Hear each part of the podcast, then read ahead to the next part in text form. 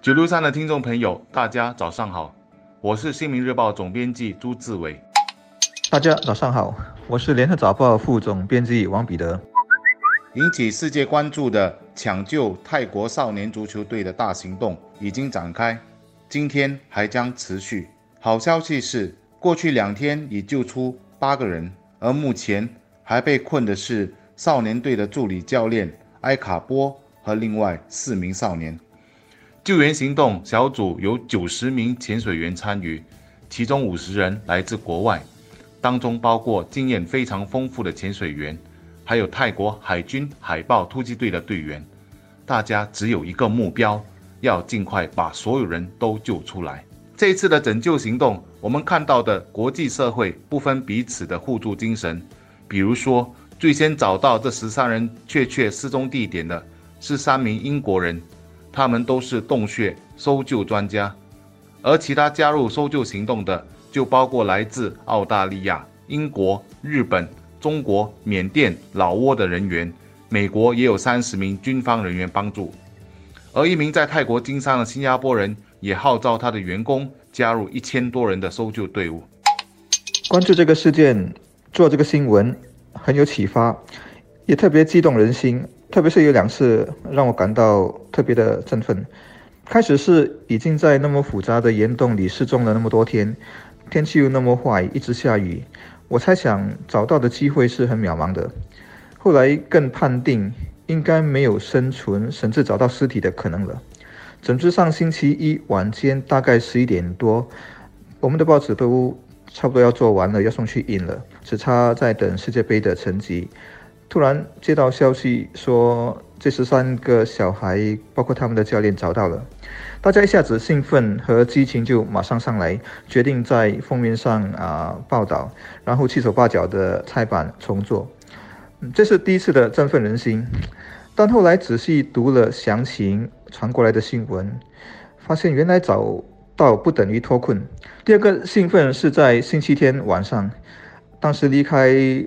找到这群小孩的时间点已经过了五六天，在充满未知中啊，意外传来了第一个行动完成的新闻，说四个小孩被救了出来。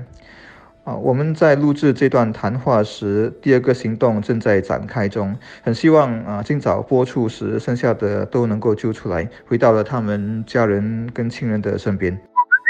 但我个人认为，整体事件最能发挥人性真善美光辉的。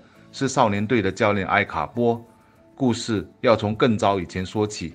他是一名孤儿，在十岁那年，父母和兄弟去世后，他就被送去庙宇出家当和尚八年。他在三年前到了台北青来住下，并帮忙组织这支野猪少年足球队。他的职务只是一个助理教练，但其实他更大的形象是一名关爱的大哥哥。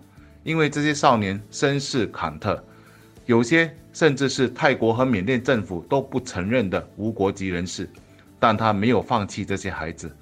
据认识他的朋友说，艾卡波要求孩子们要把书读好才能踢球，还为他们规划了很好的读书踢球计划。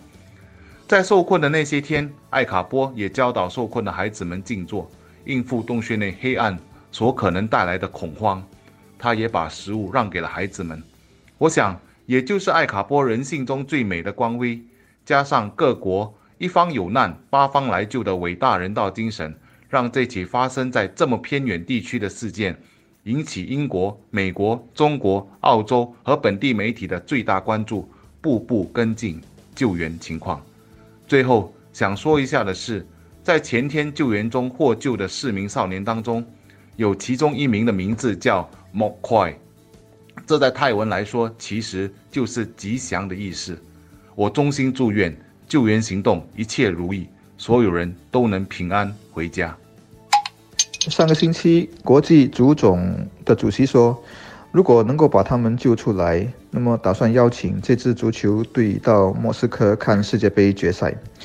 我当时心里想，如果真的成真，那么直播镜头扫到这群小孩。到时会是一个多么振奋人心、让人感动的电视画面。但心里算了一下，认为决赛是这个星期天，来得及救得出来吗？很怀疑。但这个故事发展到现在，我们再也不能说不可能。如果今天或明天救出，那么做身体检查，好好调养这群泰国小孩，的确是有可能飞到莫斯科现场看世界杯决赛的。所以人要积极啊，面对生活，面对困境，甚至是在绝望的时候，都不要说完蛋了，不可能的。啊，总之不要轻言放弃，这是我从这个拯救事件中再次确认的启示。